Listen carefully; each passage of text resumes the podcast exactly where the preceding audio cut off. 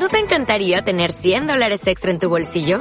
Haz que un experto bilingüe de TurboTax declare tus impuestos para el 31 de marzo y obtén 100 dólares de vuelta al instante. Porque no importa cuáles hayan sido tus logros del año pasado, TurboTax hace que cuenten. Obtén 100 dólares de vuelta y tus impuestos con 100% de precisión. Solo con Intuit TurboTax. Debes declarar para el 31 de marzo. Crédito solo aplicable al costo de la presentación federal con TurboTax Full Service. Oferta sujeta a cambios o cancelación en cualquier momento.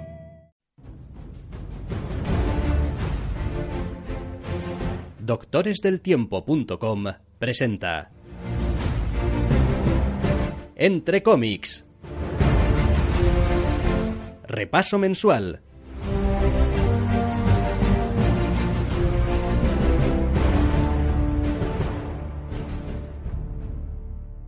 Bienvenidos, queridos oyentes. Lo que estáis a punto de escuchar no es un entre cómics normal, sino una selección y edición bastante espartana, todo hay que decirlo, de los audios de los podcasts del mes pasado. En caso de que os perdierais alguno o simplemente queráis poneros al día con los tebeos más relevantes o que más nos han gustado durante las últimas semanas, este es vuestro podcast. Eclipse número 1. Zack Kaplan y Giovanni Timpano. Pues sí, eh, Kaplan y Giovanni Timpano en una colección no es la única de esta semana que en la cual nos llenamos de entorno post-apocalíptico. Sí, es verdad. A veces es gracioso porque suelen coincidir ciertos elementos que, aunque, hombre, evidentemente no tiene nada que ver con el que vamos a ver después en el, en el otro TVO, que vamos a comentar con un entorno parecido, pero sí que es verdad que uno lee uno y luego lee el otro y dice, hostia, parece que a veces se pongan un poquito de acuerdo. No es la primera vez que pasa, porque de esta temática, bueno, de esta temática, con algún tipo de mundo postapocalíptico hemos tenido unos cuantos en un tiempo más o menos reciente, con mayor o menor fortuna. Vale, eh, dicho así de entrada, a mí me ha gustado este número de Eclipse. Es un TVO que, a ver, no deja de ser eh, formalmente en cuanto a lo que nos cuenta un TVO de Hudunit, o así empieza al menos, sí, eso te con protagonista solitario incluido y tal y cual. Pero es verdad que todo lo que rodea a la historia, todo el entorno, todo el contexto, es lo que lo diferencia. Pues sí, porque básicamente sin entrar en detalles sobre la historia, tenemos por un lado un, un, crimen que resolver, cuya, bueno, funcionamiento más o menos entra dentro del ordinario, pero el entorno de este mundo es lo extravagante, por motivos que explica el propio TV, que tampoco van mucho más allá. Básicamente, si sales a la luz solar, te quedas más frito que un huevo. Punto. Así que o sales protegido o pues sí. Listo de papeles. La humanidad ahora vive de noche, vive bajo tierra y los pocos que salen durante el día a la luz solar llevan trajes especiales para realizar tareas de mantenimiento. Sí, y son, pues bueno, pues un cuerpo en concreto, con unos trajes más o menos en concreto, y obviamente, pues como os podéis imaginar, ese asesinato o cuerpo que encuentran algo les hace pensar que obviamente lo... Juego sucio. Exactamente. Sí, es el tipo de película que, hombre, ya tiene una edad, pero hay veces que parece casi a una película con Bruce Willis, haciendo del tipo duro, pero hombre de diario, con un trabajo rudo y manual y con un pasado también. Con un pasado y tal. ¿eh? Un tío que forma parte de un eh, colectivo, como es el caso de este protagonista, pero que al mismo tiempo se siente separado del colectivo, no se identifica exactamente con lo que hacen y con cómo piensan en muchos sentidos. No, se tira alguna bola curva un poquito peculiar a lo largo del TVO, tiene el clásico cliffhanger loco, que a veces no te puedes librar en un número uno. Pero lo dicho, es que la fórmula es tan clásica que a nada que mantengas el tipo, mantengas el ritmo y el mundo sea interesante, funciona bien. Crimen misterioso, peculiar, quién lo ha hecho, por qué, cómo, incluso en ocasiones. Y está guay. El problema que tienen por ahora es que el mundo es interesante, el entorno es interesante, algunos personajes secundarios llaman bastante la atención y el protagonista es más plano que la mierda. Esa es la mayor pega que tiene el TVO con diferencia. Bueno, sí, pero en este caso creo que está hecho totalmente a propósito. O sea, que igual no es una buena decisión. Pero, pero al menos es deliberada. Pero al menos es deliberada. puedes hacer algo, tienes planes para ellos. Sí, Porque, porque el TVO, bueno, deja caer como que, ah, tú eres uno de los, ya sabéis que estos personajes siempre tienen pasados con una cierta... Ah. Enjundia. Sí, el cocinero nunca es solo el cocinero, sí. Eso es. Eh, entonces yo creo que están jugando un poquito a eso también. El problema es que precisamente jugar a eso. El hombre, creo que el hombre está intentando, eh, y bueno, creo que incluso lo llega a decir en algún momento, ya sabes, eh, volar bajo el radar. Es como, no, tío, mira, llevar una vida más o menos ordinaria, normal, y ya está. Quiero decir, si el mundo se ha jodido, o sea... Sí, pero es que ese tipo de detalles que le añaden solo lo empujan más hacia el cliché de tipo duro genérico.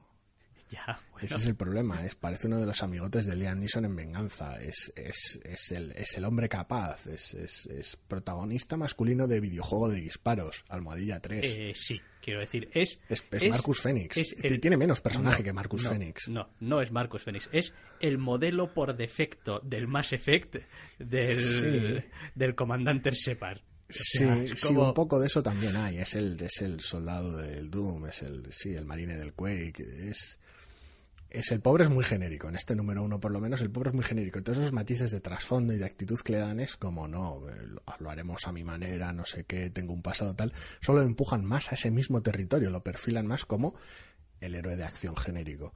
Entonces es un poquito triste en ese bueno, aspecto. Sí, también es cierto que en una colección que estuviese ambientada, por ejemplo, en una Nueva York actual, esto podría matar tu TV. Porque claro, si tu protagonista es plano y el entorno lo has visto un millón de veces, pues no te queda mucho. En este caso, que el entorno es este mundo en el que si sales al sol te mueres y tal Las y increíbles aventuras de Vin Diesel en crematoria. Pues bueno, tú, pues bueno, decir, a mí al menos eh, me da suficiente interés, me interesa lo suficiente para ver cómo sigue. Sí, a ver, yo me entretenía con el primer número y quiero ver cómo siguen con el 2 para ver qué derroteros toma y ver cómo trata a ciertos personajes secundarios y cómo se relaciona aquí nuestro amigo, el trozo de carne protagonista, con esos personajes.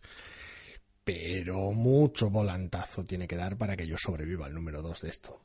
Que decir, es entretenido y es un TV que, es divertido, pero el cliffhanger no me engancha, no, no me engañan con, estas, con, con, con esta engañufla que han montado.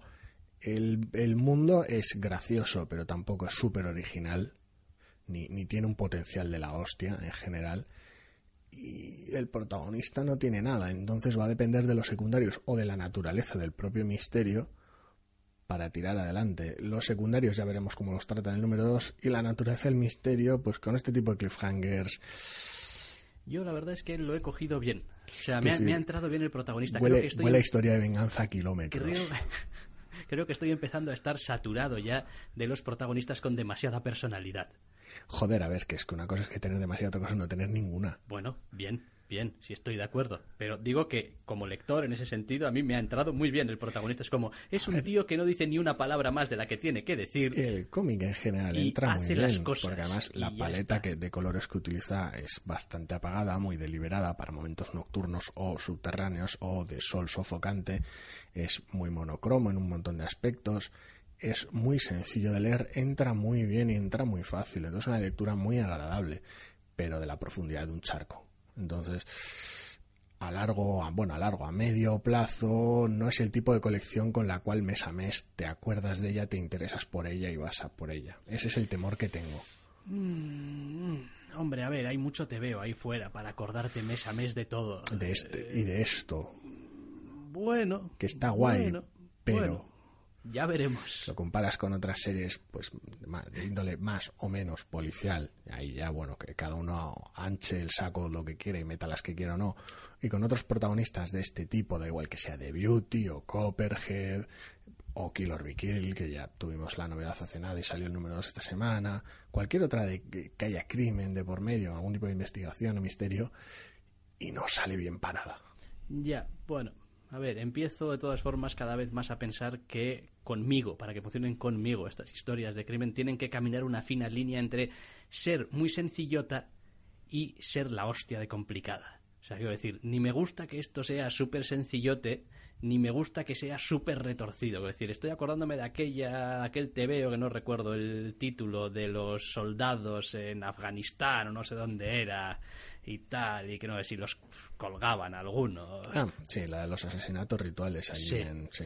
Y quiero decir, a mí al cabo de dos o tres números yo ya no podía seguirlo. No, ya no, no, no, no, podía con ello. Pero más una cuestión de ambiente. Era una serie muy sucia, muy barroca en lo visual. Eh, le gustaba liar la manta, le gusta jugar ese equívoco de aquí hay algo sobrenatural, ¿no? Eh, enturbiaba demasiado las aguas para parecer más profunda de lo que en realidad era.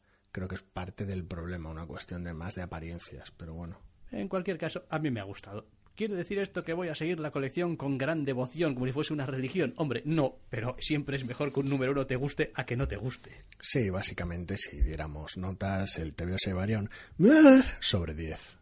Ajá. Que está bien. Es como, bueno, sí. Y ahora entendéis, queridos oyentes, por qué no damos notas. Por ejemplo. Porque si nuestra nota van a ser me, Nah, bueno, bueno, sí". sea. Pues, hombre, pues eso... Depende, siempre sobre 10, pero con siempre- número. siempre sobre 10, pero... Vale, Ni tan mal sobre 10. ni tan mal sobre 10. Se podía leer sobre 10, Me he reído un rato sobre 10, ese tipo de... no apalea gatitos sobre 10. Hostia, sí, pero para eso lo tiene que organizar Remender o algo. Y a veces no garantizamos nada de los gatitos. Vale, eh, dejamos este eclipse número uno de Zack Kaplan y Giovanni Timpano. Doom Patrol. No sé si es Patrol o Patrol. No lo tengo claro. Nunca he tenido claro cómo es la palabra La inglesa. patrulla condenada, ¿no? La sé. patrulla condenada, número uno de Gerard Way y Nick Derrington para DC, en un TVO que voy a decir que sorprendentemente me ha gustado, a pesar de que no he entendido Espera, un ¿qué? montón de cosas. Espera, ¿Cómo? ¿En serio? ¿Eh? Sí. Ah. ¿No, no? Joder, yo venía con toda la idea de, bueno, ya, vamos a abrir bien, el TVO no le va a gustar y vamos a tener que empezar a, con el tira y afloja. ¿Por qué? ¿Por qué no me va a gustar? No, está bien. De hecho, estaba leyendo este TV y estaba diciendo, joder, hay cosas que no estoy entendiendo un cuñado. Pero este es el tipo de apuesta un poco más arriesgada, un poco más fuera de lo que sería previsible que DC debería hacer más a menudo. Oye, es un TVO que está, que está bien, es, es, es interesante, es, es bonito de ver, es, es bizarro, es un TVO bizarro. Es decir, de un patrol, patrulla condenada y TVO bizarro para mí van bien de la mano. Sí, desde luego hace honor a... A ver, es, es complicado a veces tener expectativas sobre uno de estos TVOs, sobre todo, igual tal vez en el caso de la patrulla condenada, que uno viene pues pensando lo clásico, puede pensar en Morrison o en etapas previas, Yo es que no sé nada de la patrulla condenada. pero aún así, quiero decir, aun- aunque uno sea fan de la colección o de alguna de sus etapas, es complicado llegar con una idea preconcebida porque sabes que si se le hace un mínimo honor va a ser raro. Y con- ante lo raro es difícil tener unas expectativas específicas. No, me ha gustado porque he conectado muy fácil con la protagonista. Me ha caído simpática, me ha gustado bien y después el estilo de dibujo aquí del eh, amigo pues me ha parecido no sé, no sé, muy muy muy cartoon, muy apropiado, muy no sé, muy muy, muy de tebeo. Esto esto que estoy diciendo es una estupidez como un templo, ¿no? Sí. Eh, pero no sé, sí. eh, de, de repente pues eso, un poquito un poquito más más más esquemático, un poquito un poquito menos realista, más, joder, pues no sé, un aspecto en el que cualquier cosa tiene cabida. Es un mundo normal, pero alocado al mismo tiempo y está bien. Es peculiar, es peculiar. La verdad es que el estilo sí que es bastante cartoon y funciona muy bien. Me ha gustado más el color de Tam Ramón Villain que el dibujo.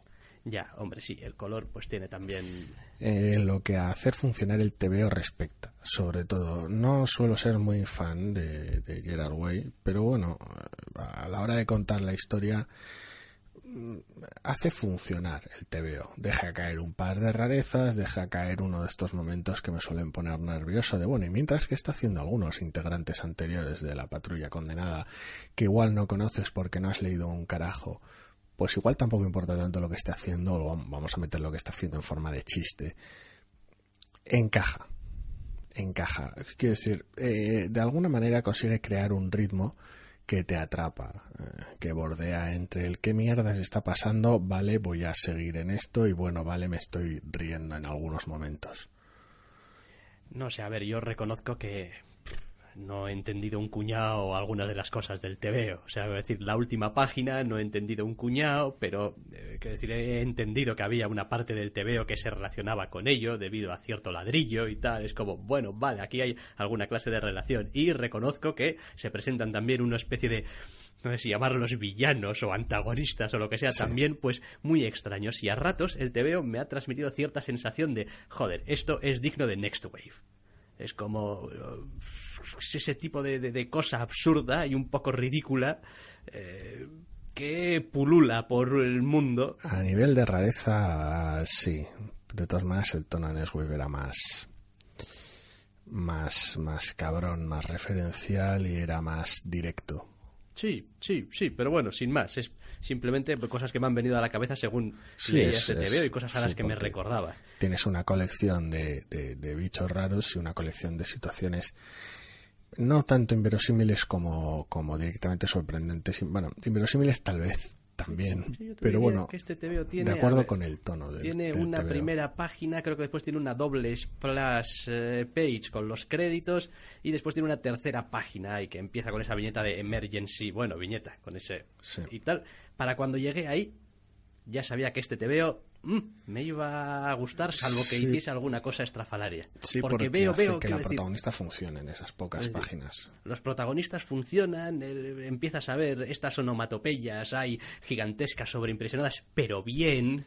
Es como, no, bien, está, está integrado, tiene, tiene sentido, ayuda a la narración. Quiero decir, va de izquierda a derecha con una, con una ambulancia que llega a toda velocidad, aparcando y frenando a la derecha de la viñeta horizontal y tal. Es como, "Mm, no, joder, esto fluye, esto, esto va bien, está bien narrado. Sí, Y- el tono, el tono y el ritmo son muy buenos. Llega un momento en el cual, en- después de la splash page doble, que tiene una viñeta de Teamwork muy específica, y dices tú, vale, me, me- he captado la perfección, no vuestra trama, porque evidentemente en cuatro páginas todavía no lo tengo claro, tampoco, tampoco tengo claro cuáles, cuáles son, son las, de, qué palo va la protagonista, pero me queda claro el tono y me queda claro el ritmo. Y de eso se constituye el TVO. La duda es cuánto puede durar en esa ola, porque va a tener que acabar con algo que contar, que se ve que lo tiene, claro, tiene algún tipo de idea. La duda es si puede contarlo de manera cohesiva sin perder la gracia, o si manteniendo la gracia va a perder pues la capacidad de contar una historia como Dios manda. Bueno, pero ya digo que, claro, a ver, eh, resulta complicado para quien no tiene ni idea, quiero decir. Hay una página que básicamente empieza con una viñeta preguntándose qué es lo que está pasando con y el nombre de un personaje que no tengo ni idea si es un personaje, Personaje conocido. de una etapa previa. Es un personaje de una etapa previa, que es como llegas y dices tú, sí, joder, qué cojonazos. O sea, toda una viñeta para poner en grande qué está pasando con fulanito de tal. Y después una página bastante ridícula con fulanito de tal Una página bellísima. bellísima, bellísima. Entonces, eh, tiene el tipo de, de- de- planteamientos de descaro, de, de- fondos a veces totalmente lilas y totalmente de colores planos, totalmente sin sentido y tal, que dices tú, joder, no sé por qué funciona, pero funciona muy bien.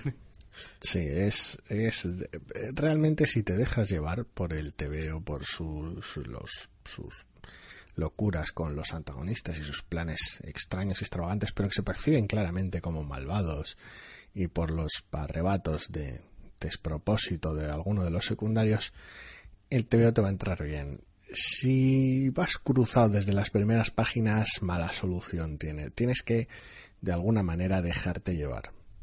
Sí, sí. Es el hay que- mejor hay que- consejo que se puede ofrecer con este TVO. Sí, y luego, pues ya digo, es posible que quizá la gente que tenga un conocimiento de etapas anteriores de la colección, pues igual esté buscando algo un poco más específico o un tono más de algo que ya haya leído o algún personaje concreto y quizá eso también lastre un poquito ese... Sí, no voy a decir algo más extraño, pero tal vez sí algo más siniestro, algo más incómodo. Si hay algo peculiar en este primer número es que es todo muy alocado, pero entre el dibujo, por un lado, y lo que sucede por el otro es todo muy cartoon. Cuesta realmente que tenga impacto, por decirlo de alguna manera. Quiero decir, funciona, es divertido, pero, pero es difícil desde aquí poder, o es decir, puedes mantener el tono alocado y divertido, pero desde aquí es difícil ir hacia una patrulla condenada, entre comillas, estándar, por decirlo de alguna manera. No sé, a mí me preocupa más el hecho de que no me pueda llegar a tomar en serio lo que me cuente el. TVO. Porque mm, leyendo este número uno a mí me da la sensación de que hay personajes que corren una suerte bastante nefasta. Eh, pero por cómo está contado pero por te cómo da está igual. contado, uno te da igual O te y parece dos gracioso. Sí, te parece gracioso y y es como, pues, pues no sé si esto, eh, quiero decir, no sé si esto que acabo de, de- de leer es una barbaridad enorme, un- un- una especie de cosas estas que debería estar echándome las manos O a la es normal cabeza. que me parezca gracioso. O, o qué, quiero decir. Y entonces, pues, Sí. me deja un poco con ese cuerpo. Es la única duda que tengo respecto Y va a, ser el, va a ser el problema, entre comillas, va a ser el problema a medio plazo. Realmente, si va, a- si va a acabar, si, si va a acabar con toda una serie de aventuras más o menos cortas, más o menos leves, pues bueno, pero si pretende meterse un poco en harina, con alguna movida bastante cargada, con posibles consecuencias para cualquiera de los protagonistas, etcétera, va a ser complicado crear esa, esa conexión, ese peso. Va a ser complicado que, que hasta cierto punto importe por la levedad con, lo, con la que se toma todo. Sí, porque asumo que el la protagonista que nos presentan, o bueno, la pareja protagonista que nos presentan al principio son personajes creados para este número. Sí, sí la, la mitad, entre comillas, del reparto es nuevo, la otra mitad no, pero bueno, sí, los que llevan el peso de este primer número son personajes nuevos. Con lo cual, pues, uh, hombre, puedes utilizar el socorrido, lo socorrido, esto de utilizarlos de punto de entrada y tal y cual, pero me da la sensación de que van a tener al menos uno de ellos un papel importante en la trama y que van a ser un poco como el punto focal. Todo da a entender eso al menos. Con lo cual, pues pues no sé, vaya, quiero decir que eso también es algo que hay que vigilar mucho porque cuando uno está leyendo una colección de unos personajes que ya existen y le meten un personaje nuevo y parece que todo gira en torno a Pucci, donde está Pucci, puede generar rechazo. Puede generar cierto rechazo, decir, hombre, no, yo quería leer aquí una colección de, no sé, de lo que sea, de, de, de Batman y resulta que aquí el protagonista es Robin. Bueno, es una es una etapa nueva, con la patrulla condenada suele pasar, muchos de los personajes no es que precisamente sobrevivan para salir en siguientes etapas, con lo cual pues... Ah, o sea, suelen ir de ese pedo. Sí. Lo de Doom es, bueno... Bastante literal. Más que el título. Vale, vale, vale. O sea, tengo que, tengo que empezar a temer, a temer suelen pasar cosas horribles. Entonces, por eso digo que, que no sé si va a ir por ahí, va a ir tampoco similar, pero va a tomar el relevo de, otras etapas de la patrulla condenada y a los personajes, algunos al menos, puede que les pasen cosas horribles, o las cosas horribles que pasen van a ir en línea de las que suceden en este primer número y van a estar contadas con un tono más leve. Es la duda, el tono. Mm, y la consistencia. Ya veremos. De momento me ha sorprendido muy gratamente. Y como Marvel zombie desagradable que soy, en algún momento he pensado este número también. Sí, joder, ves, esto es lo que tiene que hacer DC y tal, un poco más, números un poco más arriesgados, un poco más así, como de vez en cuando hace Marvel con sus mierdas y tal. Como Marvel zombie desagradable que eres. Sí. Sí, no, vaya, me refiero a que podría haber pensado en otro millón de editoriales o de tebeos para compararlo con esto y lo que me ha venido es, no, joder, ves en Marvel cómo hacen Ojo de Halcón o cómo hacen no sé qué y tal, pues tenéis que saliros un poco de, Mencionando colecciones recientes y tal de Marvel. Sí, súper recientes. Es que precisamente nos estaba pensando en que últimamente Marvel no es que esté tirando la casa por la ventana según qué conceptos, pero bueno. Aunque bueno, esta semana hemos tenido un, un número 7 Mockingbird que bueno, tenía sus propios rollos raros no sigo. Ya. Así que llego hasta donde llego. Eh, vale, pues eh, Doom Patrol, número uno, Gerard Way, Nick Derrington para DC. una manera de empezar, eh, vamos, bastante buena, muy buena, de hecho, el, podcast. Sorprendido, ay, yo me. Increíble. Esto es Britannia número uno, de Peter Milligan y Juan José Rip. Que yo vi los nombres en la portada y dije, oh my god, a mí me dices que es un TVO de Milligan y Juan José Rip. Y me dices de, lo que va, que ya entramos en la cuestión, y te digo, ah, un TVO de Avatar. Igual es porque tengo a Juan José Rip muy relacionado con la editorial, pero vamos. Pues la verdad es que me ha gustado bastante este TVO, a pesar de que tiene a ver, argumentalmente y en cuanto a desarrollo y en cuanto a su cliffhanger del final, bastantes cosas que son un poco como para echarlo por la ventana pero me parece que la construcción del personaje principal y de la situación y la idea general que te da de todo es suficientemente buena como para pasar eso por alto. Habrá que ver cómo acaba o cómo se desarrolla, porque ahí va a vivir y morir, pero... Eh, a ver, mi relación con este TV es bastante complicada. Vamos a empezar comentando de que va un poquito por encima. Nuestro protagonista es un centurión romano. Así, ya la primera en la frente que ante una, una petición de sus superiores, y aquí lo pongo un poco entre comillas, porque la petición viene donde viene, es parte de todo el juego en el que entra, eh, se topa con algo que no consigue comprender o asimilar y todo se va un poco a la mierda, hasta tal punto que le toca pues, reconstruir su vida a partir de entonces.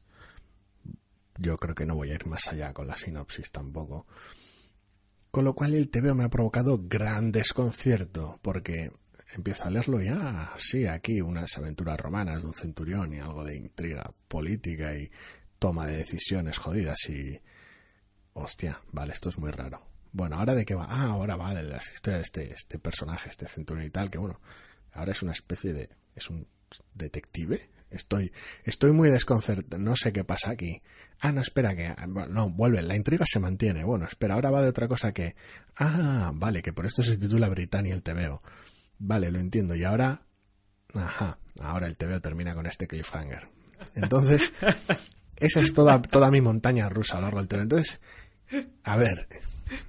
La historia me interesa. Mandar al centurión este a Britannia a cosas voy a dejarlo ahí, me, me, llama la atención, ¿vale? Todo el, la intriga política de fondo o el tono en ocasiones casi detectivesco de sus pesquisas me llama la atención. Los personajes, especialmente la relación entre sus superiores, lo pintoresco que es el emperador y uno de sus ayudantes más cercanos, son clásicas, son relaciones muy clásicas, pero están bien pintadas. Ahora bien, para llevar el personaje hasta ahí hacía falta esta montaña rusa desconcertante de número uno, porque yo a cada vuelta de página no sabía lo que me iba a encontrar con los tumbos que da. No sé, a mí la verdad es que la verdad es que me gustó. Es verdad de todas formas que el TVO empieza de una manera bastante mm, conservadora al principio o estándar con esta especie de narración de te voy a explicar el contexto porque si no, madre mía, me voy a volver loco intentando dártelo a ah, entender. Esas otras páginas. Esas otras páginas donde en realidad yo creo que, que explica la figura de las vírgenes vestales, y tal. Ni me acordaba de esas páginas. Que en realidad, básicamente, yo creo que, al menos para mí, lo que hace es decir, bueno, te vamos a contar una historia aquí, pero no pierdas de vista que aquí las vírgenes vestales. Pues y, especialmente, y especialmente su matriarca o su, su no sé, su líder o lo que sea. Que me parece un poco raro porque es una introducción bastante que luego en el contexto del TVO se ve perfectamente el uso de los personajes, el papel, la fuerza que tiene cada uno. Sí, hombre, es verdad que si no te dicen que si no te dicen tampoco nada, pues igual más de un lector igual cogería y diría, ah, no sé ni lo que es el término. ¿Cómo que somos las vestales? Las vestales que... Mm, yo es algo que hubiera incluido más como complemento al final que como introducción al principio, pero bueno. Eso soy solo yo. Hombre, rompe un poquito, es verdad que rompe un poquito el ritmo y a mí me hizo fruncir el ceño, porque pasé las primeras páginas y eran al final un relato ilustrado. Sí. No era un cómic. Y dije, ay Dios, tú y yo no nos vamos a llevar nada bien dije, esperemos que después haya un TVO y a ver qué tal es. Y lo cierto es que me he divertido mucho precisamente, pues por lo mismo que a ti te ha totalmente a veces desconcertado, porque no sabes muy bien qué es lo que te vas a encontrar en la siguiente página. No, es divertido, está claro, la figura del emperador es, caricaturesca en muchas ocasiones y es, una especie de, villano, básicamente muy pintoresco. El protagonista es un poquito estándar, tal vez demasiado estándar, pero un poco genérico sí que es, sí. Entonces el resto de secundarios son los que contrastan bien sea la líder de las vírgenes vestales o el allegado del, del protagonista, es un esclavo suyo, pero bueno. sí, la relación es cuando menos pintoresca y los diálogos entre ellos valen su peso enorme más de una ocasión. Hay alguna alusión en concreto de tipo económico que, es, bastante, descacharrante, sí. Entonces es un, es un tebeo muy raro, quiero decir, me ha gustado y pero, pero ahora mismo está en, está en paradas. Me ha gustado, pero, me ha gustado, pero quiero ver el segundo a ver qué mierdas andáis. Hombre, el cliffhanger es quizá una de las cosas que menos esperanza me genera. Porque es como, jo, madre mía, es que habéis llevado esto de repente, digamos, lo habéis casi casi encasillado en un género ahora el siguiente número. Es como, no, en el siguiente número sabes lo que tiene, vas a tener esto. Y si sobreviven los personajes ya veremos en el tercer número qué es lo que te encuentras. No lo sé, no, no, no. Muy desconcertante. Quiero decir, no, no sé cómo no lo he visto venir, pero. Lo demás, eh, en cuanto a cómo está contado y el trabajo de Juan José Ripi, que a mí a veces me resulta un poquito eh, demasiado sucio, desagradable, o grotesco, bueno, llámalo hacha y ya. sí, el thread, sí. Eh, en este caso está muy, muy contenido. Yo no sé si es una cuestión del, no sé, del entintado o del colorista o de qué, pero... Bueno, y de que el TVO no pide que se ponga sucio, grotesco o desagradable. No, la verdad es que está, está muy bien, me, me, ha, me ha gustado mucho. Me parece que cuenta, cuenta bien, con el punto justo. Yo es uno de los TVOs que más me ha gustado de la semana, pero al mismo tiempo eh, no sé muy bien cómo cogerlo, porque no sé muy bien qué esperar del segundo, o sea, es como de la colección en general. Es como, vale, esto me gusta, pero ¿Cuál es el tono de esto? Esto es un, esto es un centurión con síndrome de estrés postraumático en tono de comedia negra, es algún tipo de confabulación política y algo más extraño. De pues es todo a la vez junto. Yo diría que es más bien todo a la vez junto. Es una especie de thriller político envuelto en una aventura fantástica. Sí, protagonizado por un centurión con, con, con PTSD. Sí, fantástico yo me apunto. Es, es, raro, es raro, eso yo lo reconozco, es raro de pelotas. Pero el cliffhanger me ha dejado un poquito, un poquito, un poquito roto por la contundencia, la obviedad, la transparencia, suponiendo que no sea otra trampa más del TVO. Sí, de me estoy imaginando cosas o... Ya veremos. En general... O he respirado las drogas. las drogas. Eh, en general una sorpresa muy agradable, la verdad. Sí, no, la verdad y que peculiar y sorprendente a cada página. Está, está bien, está bien. Además he tenido bastante la sensación de que Peter Milligan y Juan José Rip estaban en la misma página, como suele decirse. Es como, están bien alineados.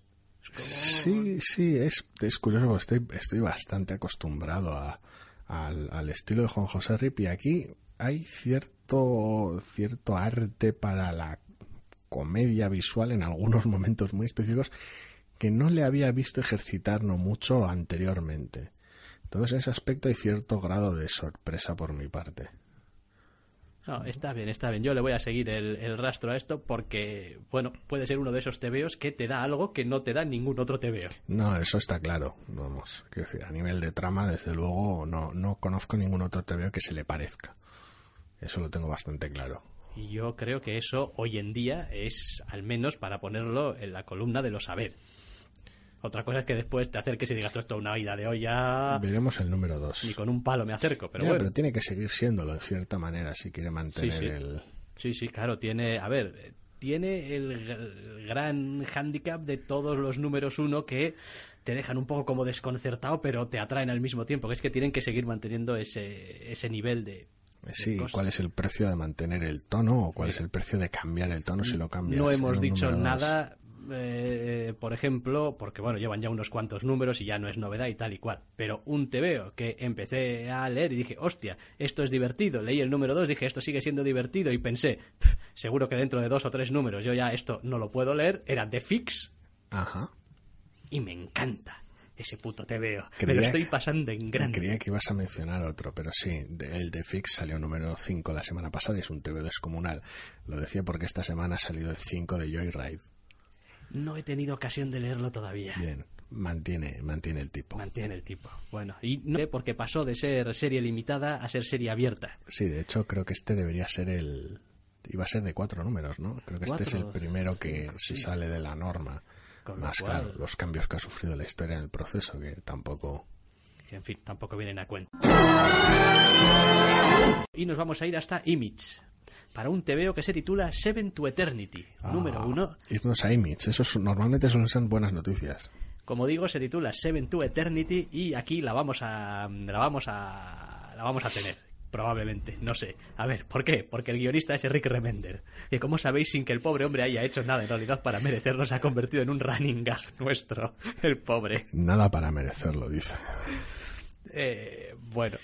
Rick puto Remender. Rick Remender, ojo, y Jeromo Peña, que no hace yo demasiado, no hará un mes, me estaba preguntando, ¿dónde coño estará Jeromo Peña? ¿Por qué Jeromo Peña no está dando la cara? ¿Por qué no está no hay conexiones no nada con Jeromo Peña, con lo que me gusta Jeromo Peña? Pues al parecer me imagino que estaba aquí, trabajando con Rick Remender en Seven to Eternity. Sí, porque, porque tiene trabajo, el te veo, quiero decir, eso lo primero. El bueno de Remender nos presenta un extravagante mundo de fantasía, con tonos de fantasía bastante extraños en algún momento, cierta estética western en otros aspectos, rozando casi no ya lo post-apocalíptico, sino lo apocalíptico como, como tal en, en algunos de los tramos finales. Quiero decir, recrean, se han montado aquí un mundo de fantasía muy, muy, muy extravagante en muchos aspectos que requiere mucho trabajo, va muy cargado Y Jerome Peña hace un trabajo brutal a nivel de diseño de personajes, a nivel de, de estructuración de las viñetas y a nivel de conseguir ese desaguisado que requiere sobre todo la segunda mitad del TVO. Sí, yo he de reconocer que una de las cosas que más me ha gustado de este TVO es precisamente esa sensación de estar leyendo algo alienígena. A pesar de que la gran mayoría de los eh, personajes son, vamos, humanos o poco, vamos. No, y buena parte de la trama y las motivaciones son fácilmente comprensibles, pero es en el aspecto visual donde es más extravagante. Donde creo que patina un poquito en general el TVO es uno en volver a hacer lo que no tiene que hacer un TVO, que es meternos una primera página llena de texto y después y después contarnos exactamente lo mismo que nos contaba en el texto las mismas cosas aunque no sea desde el mismo punto de vista en el TVO también. Remender nunca ha hecho eso que va. Y tampoco me parece que trabaje muy bien. Hay un cierto aspecto como sobrenatural o mágico o lo que sea en este mundo que tampoco lo explican demasiado. Está todo explicado un poco como, ¿sabes? Esas cosas cuando dices, buah, no tengo muy claro cómo esto puede llegar a suceder, así que haré que ya haya sucedido, ¿no? Y entonces lo establezco el setting ahí, porque bueno, este, a ver, eh, por resumir un poquito, es un mundo donde aquí tenemos un tío que parece que es el que es el manda más, es el que manda, mm, la mayor parte de la gente le rinde pleitesía, menos mm, algunos mm, alocaos por ahí que están más bien escondidos y al parecer este tío ha conseguido el poder a base de, pues no sé, presiones, de, de, de, manipulación, de, sutiles manejos y tal y cual. Quiero decir, ese rollo, ese rollo que es tan difícil en realidad de, expresar y de llevarlo a página y de... Sí, pero hay un componente sobrenatural enorme en todo ello en un mundo lleno de magia. Entonces. Entonces no está muy claro realmente si es un, mago del recopetín de la baraja que utiliza sus poderes para, no sé, ir convenciendo a la gente o no. O no sé, a mí es la parte que más más dudas me ha generado. Es como no sé muy bien cuáles son las reglas del juego tampoco. No sé mm, la magia exactamente qué es lo que puedo esperar de ella, ni para qué sirve exactamente. En un mundo como este, a mí la sensación que me ha quedado es que puedo esperar cualquier cosa pero esperar cualquier cosa es muy cansino también. Porque, y muy tramposo al mismo tiempo. Entonces, no sé, yo el TVO lo he leído mm, moderadamente bien. Me parece que hay muchas cosas de las que no me gusta de Remender que no las tengo en este eh, TVO o las tengo muy, muy limitadas, como son sus, sus, sus captions horribles, que algunos tiene.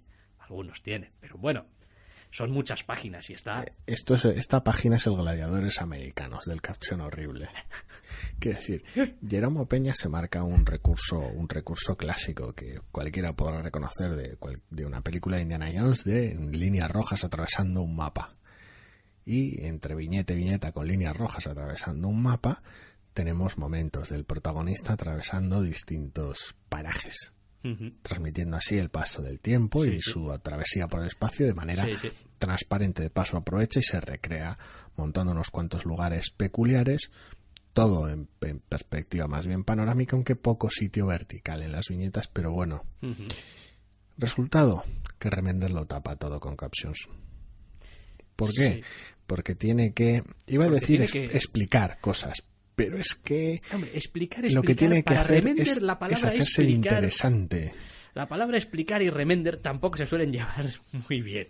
Te va a contar cosas desde el punto de vista del protagonista que igual captas algo, igual solamente se queda en flavor. Cuenta los problemas que tiene ese viaje solitario en la primera viñeta, los cuales hemos visto en su relación con los personajes de los que se separa. Hemos, tiene otro caption hablando de, de cuánto dura el viaje, dos semanas, fantástico. ¿Para qué? Para hacer lo que ya sabemos que vas a hacer, pero cuéntalo en un caption. Acto seguido habla de los problemas que tiene el personaje a nivel físico, que también lo sabemos y no hemos visto en viñetas anteriores. Y así, caption tras caption, tras caption, tras caption. Hay una cosa que este TVO me ha transmitido según lo terminaba de leer y sobre todo llegaba a ese cliffhanger, bueno, cliffhanger, a la última página, sí, cliffhanger, del final.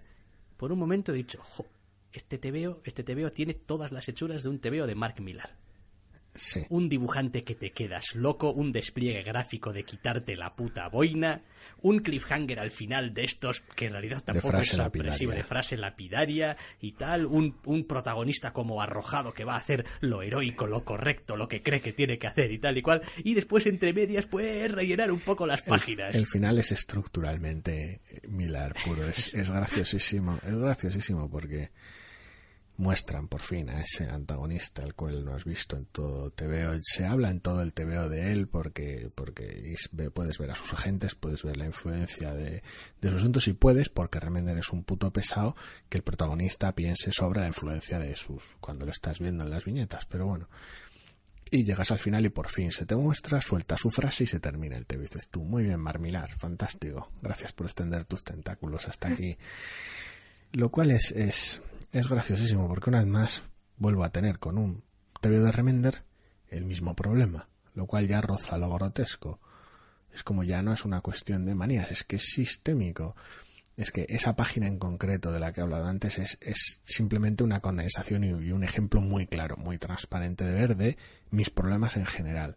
Hemos visto al personaje, su relación con su familia, los problemas de salud que puede tener, todas sus dudas acerca de, qué hacer con la situación que tiene entre manos y ver si tiene que seguir su propio camino o seguirle el legado y las promesas de su padre. Todo un mundo, unos Sí, conflictos es- de y- la y- hostia. Y son cosas que de las cuales hemos tenido conocimiento simplemente leyendo el TVO. eh, a través de su relación con la con su familia y es como vale muy bien me queda claro cuáles son los conflictos y cuáles son los problemas que tiene el personaje Sé vamos a ver exactamente lo que hay en juego. a qué a qué tiene que enfrentarse Pues ahora tienes que enfrentarte a una página a en la que por si acaso el guionista te va a decir a qué tiene que enfrentarse. es que es alucinante porque me sorprende con lo opaco que resulta buena parte del tiempo para en todo lo que no le apetece contar eh, setting, para todo lo que no le apetece contar es brutalmente opaco. Y dices tú, bueno, pues ese espacio que te ahorras que puedes dedicar a otra cosa.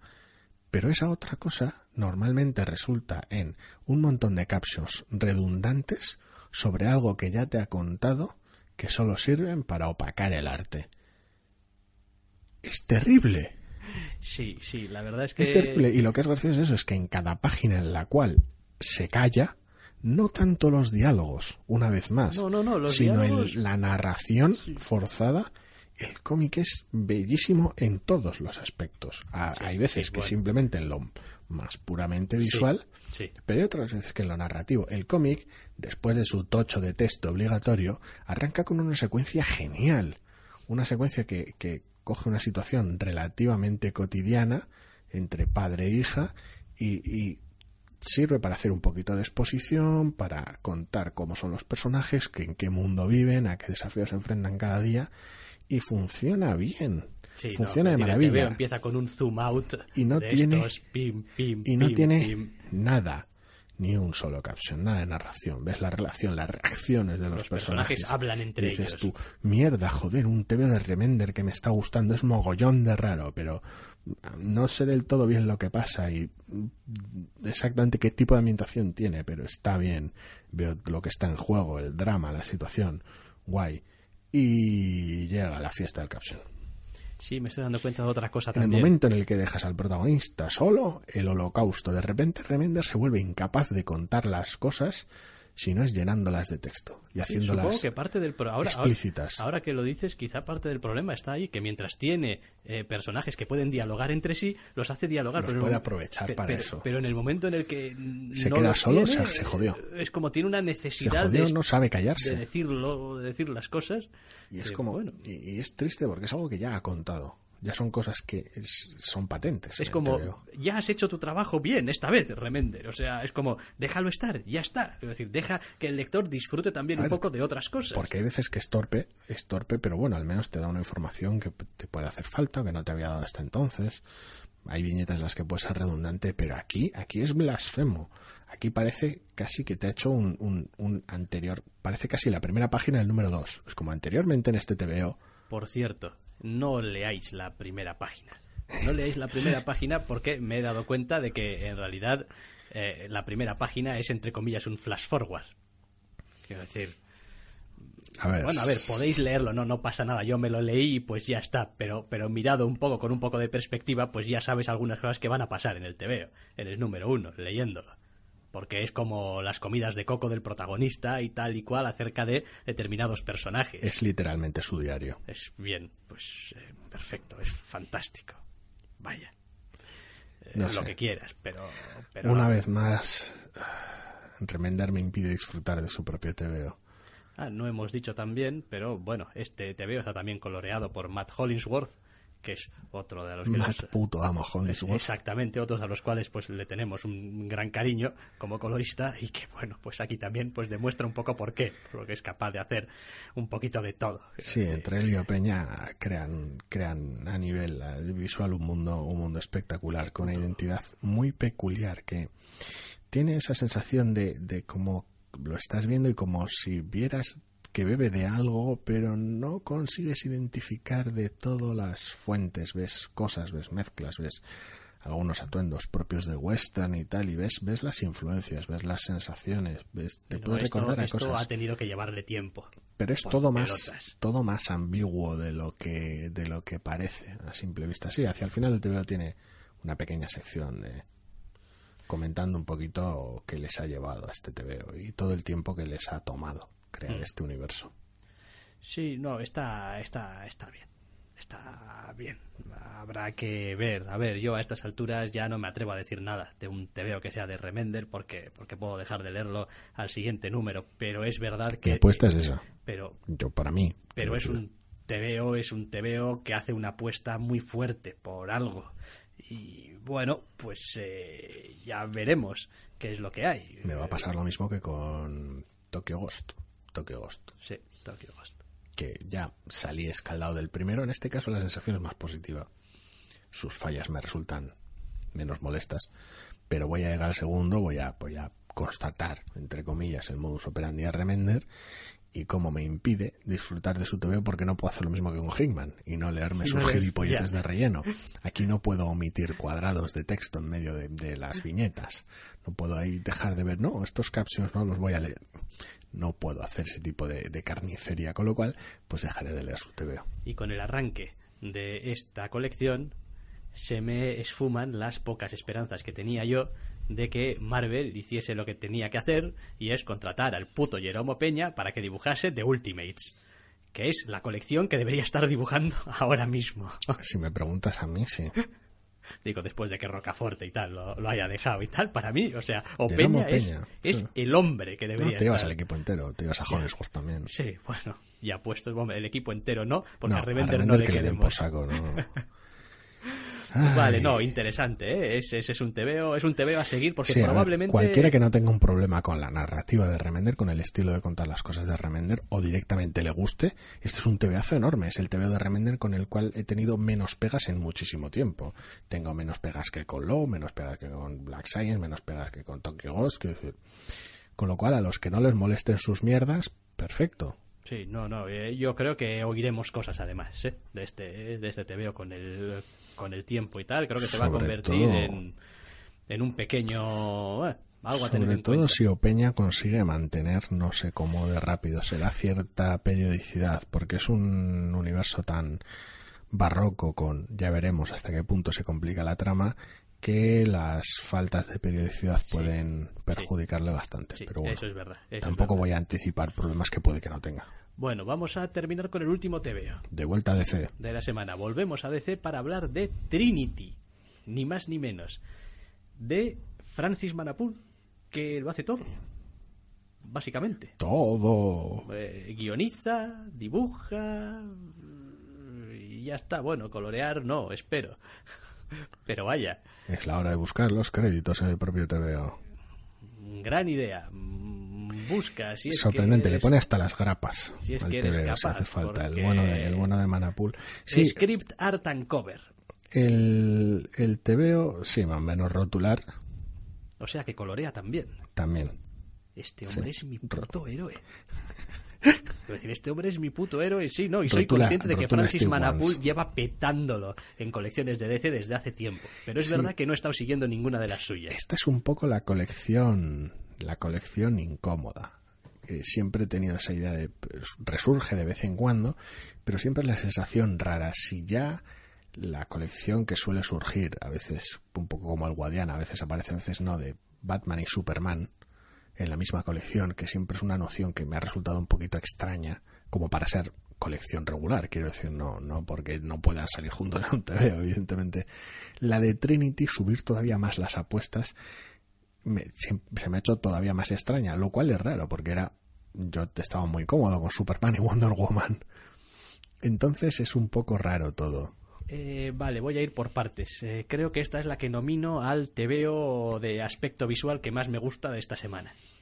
Adoro, adoro el, aspecto de este TVO. Me encanta, quiero decir, pero me encanta todo. Me encanta cómo están, cómo son los personajes, el, cómo el tío, cómo, cómo dibuja todo el pelo. Me encanta el color, la calidez que le da cuando lo necesita, el, el, el toque agradable que consigue transmitir. Es, es un dibujo súper limpio, súper claro no tiene ninguna complicación de ninguna cosa, ni en composición ni en nada, pero sabe exactamente utilizar los recursos adecuadamente, me parece. O sea, después la historia es la historia, ya hablaremos de la historia. Pero... lo que hace Manapul con el TV es espectacular, porque tiene unos fondos bastante, bastante acogedores, cálidos y en ocasiones casi hasta borrosos cuando lo necesita, eh, que sirven de un fondo perfectamente adecuado por unos personajes muy, muy claros, muy limpios ante ese fondo. En ocasiones incluso hasta con una con un, con un entintado grueso en el perfilado exterior que lo separa del fondo. A veces, a veces no, pero en ocasiones sí, sobre todo en unos planos muy cercanos, lo cual es muy peculiar. Y el tratamiento del color es, lo dicho, es una paleta muy agradable, muy cálida y muy amable en general, lo cual es muy apropiado para este número uno. No sé si para la colección en general, pero sí para este número uno que consiste en que, bueno, si tienes que contar Trinity, por lo tanto necesitas un TV con Superman, Batman y Wonder Woman, necesitas un TV en el cual pues juntes a la Wonder Woman y el Batman de este universo con el Superman que te has arrastrado hasta él. Sí, y ahí es donde empiezan un poco las cosas peculiares en cuanto a, historia, porque eh, es eso, tenemos un Superman que no es el Superman de aquí. Entonces eh, es un Trinity un poco raro porque Batman y Wonder Woman se conocen y confían entre sí hasta donde Batman puede confiar en alguien. Eh, pero Superman, que es el Superman, no olvidemos, es el Superman de inspirar, es el Superman de toda la puta vida. Es decir, el Superman que tenemos en la cabeza la gran mayoría de gente cuando pensamos en Superman, que está metido en esta situación eh, con dos personajes a los cuales en realidad no conoce, pero con los cuales ha corrido grandísimas aventuras en otro universo. Es muy peculiar, es muy peculiar porque además coincide, coincide, eh, supongo que de manera deliberada, aunque habría que verlo con número 6 o 5, no recuerdo, de Superman, esta misma semana, de la, propia colección. que, que para colmo es un número muy, muy cotidiano, es un número 7, número 7 ya a estas alturas, de Superman, que es un número único, es un número, vamos, es una historia autoconclusiva de un vamos a pasar el día en la feria como familia. Un clásico. Nada de supermanitudes, nada de superheroísmo a ver si puede mantener esa promesa. Es un número genial, muy cotidiano, muy de la familia, que ata muy bien con este, con el, con, con este número uno de Trinity. Es gracioso que hayan salido la misma semana porque, claro, tienes a ese Superman, que es la idea que todos tenemos, pero claro, lo tienes en una situación distinta a esa idea. Es que es esposo y padre. Entonces, claro, al mismo tiempo tienes un Batman que le toca por defecto ser el el punto osco de la, de la, de la Trinidad, porque es Batman, le toca a la fuerza. Pero claro, después de River tiene que ser un Batman más o menos positivo. Sí, al menos un poquito más amable. Tiene que haber cierto grado de permisividad para con la situación en general. Y tienes a una Wonder Woman que ha estado emparejada con el Superman que falta aquí durante muchísimo tiempo. Entonces, claro, la situación es a ver, tampoco voy a decir volátil, porque no es Trinity 2. Civil War 2, quiero decir, pero, pero la situación es muy extraña, muy incómoda. De, hecho, creo que la idea de la colección es precisamente lo contrario. Creo que la, la, gran apuesta y el gran objetivo de esta colección es integrar a este Superman en este universo DC. Coger y decir, bueno, que después de unos cuantos números, de unas cuantas aventuras y tal y cual, todo el mundo pueda tomar a este Superman como el Superman, de aquí y San se acabó. Hombre, si algo puede hacer este Superman es ganarse a la gente. Claro. Sería lo normal, porque es ese Superman. Entonces, claro, ya de hecho durante el TV se hacen alusiones a, a cómo es cada uno. Por un lado tienes a Batman y a Wonder Woman hablando del Superman que ellos conocían y que ahora les falta. Y por otro lado tienes a Superman hablando de sus correrías con sus contrapartidas en el Sí. universo del que viene y concretamente en el caso de Batman utiliza una, Sí, una anécdota es una pues, anécdota especialmente... especialmente hilarante, sobre Claro. todo para el cual conozco un poquito las anécdotas más vergonzantes de Batman. De estas de top 10 de vergonzantes de Batman, pues una de esas. Entonces es, es, es verla contada desde el punto de vista de Superman. Y Con verla cierto dibujada, cariño, además, Con cariño, como- sí, sí. Y, y verla dibujada por Manapul es, es, es muy demencial. Sí. Y la verdad es que es un TVO que dices tú, coño, sí, muy bien. Quiero decir, el, el número uno me ha encantado. Lo que no sé qué vais a hacer con la colección. Claro, quiero No decir, tengo ni porque, idea. quiero decir, cenas en familia, entre comillas, y contar chascarrillos, a mí me parece fantástico. Quiero decir, yo me puedo leer mi colección de los tiempos muertos de la Liga de la Justicia, si queréis. Sobre todo depende de quién la guionice, si metes a Giffen de por medio o lo que sea. Pero, pero, ¿y ahora qué?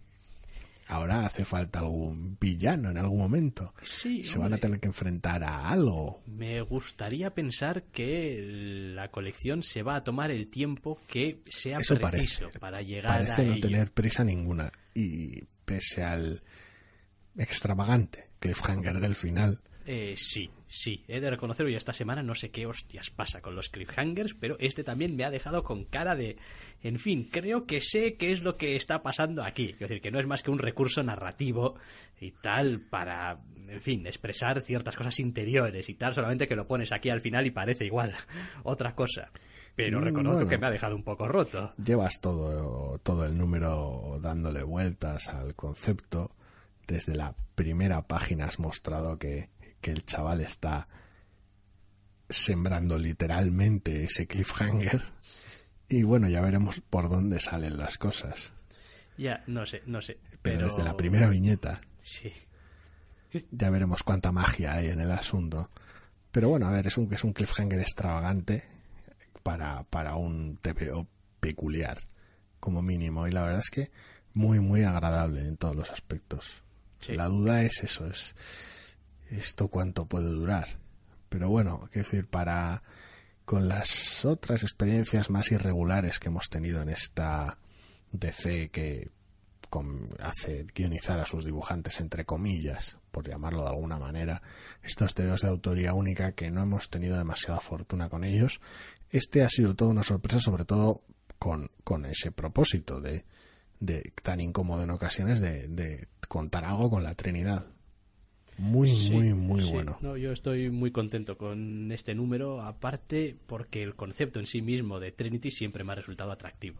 Siempre, A mí no me siempre- llama nada. A, a mí sí, a mí siempre me ha parecido que es como quitarle los michelines a la Liga de la Justicia. Es decir, yo entiendo que hay mucha gente que le gusta la Liga de la Justicia y los las colecciones de grupos, precisamente, porque tienes a muchos personajes, interactúan entre sí y tal, y las grandes amenazas y no sé qué, pero a mí en realidad Al doctor Rus le está entrando la risa porque le he puesto mi cara de no me puedo creer que hayas llamado a Hal Jordan y a Barry Allen Michelines.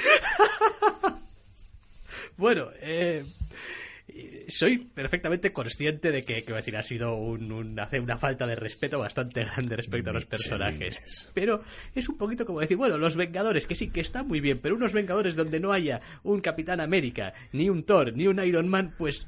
eh, pues, Ni son que- vengadores ni son nada. Eso es, entonces... no estoy nada de acuerdo. No, bien, bueno. Pues a mí me resulta atractivo precisamente porque es eso. Es como, bueno, no voy a tener que leer qué hace Cyborg. Mientras tanto, que, Bueno, que pero- me la trae al pairo. Porque no nos interesa Cyborg.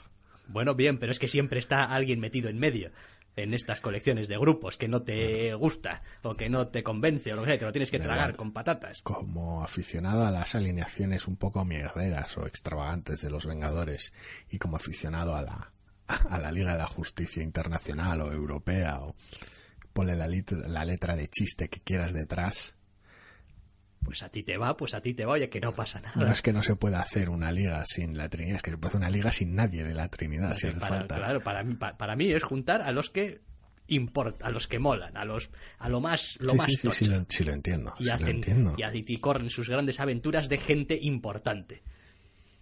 como cenar en casa de los Como Kent. cenar en casa de los Kent. Joder, qué importante. Importante. Pero bueno, da igual, sí, habrá que ver.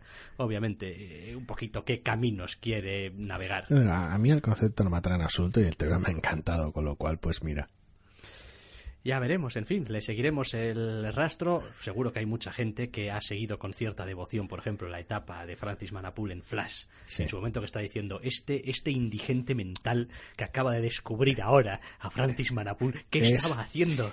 Eh, Flash eran los, los tebeos más bonitos que no estaba leyendo, entre comillas. Era como, Sí. joder, me encanta el Flash de Manapul, pero es que no me gusta la historia que están contando con el Flash de Manapul. Era una situación muy rara. Ya, ya. No, sí, sí, a mí me pasaba lo mismo. Pero vaya, quiero decir, estoy encantado de la vida de encontrar una colección. Empieza ahora, número uno, que creo que que puedo disfrutar. con facilidad, Oye, subirme sí. con facilidad y, oye, disfrutar. Y quiero decir, para mí es un disfrute leer un, un TVO dibujado por este hombre. O sea, así de claro. Vamos, no cabe duda. Doctoresdeltiempo.com os ha ofrecido. Entre cómics, repaso mensual.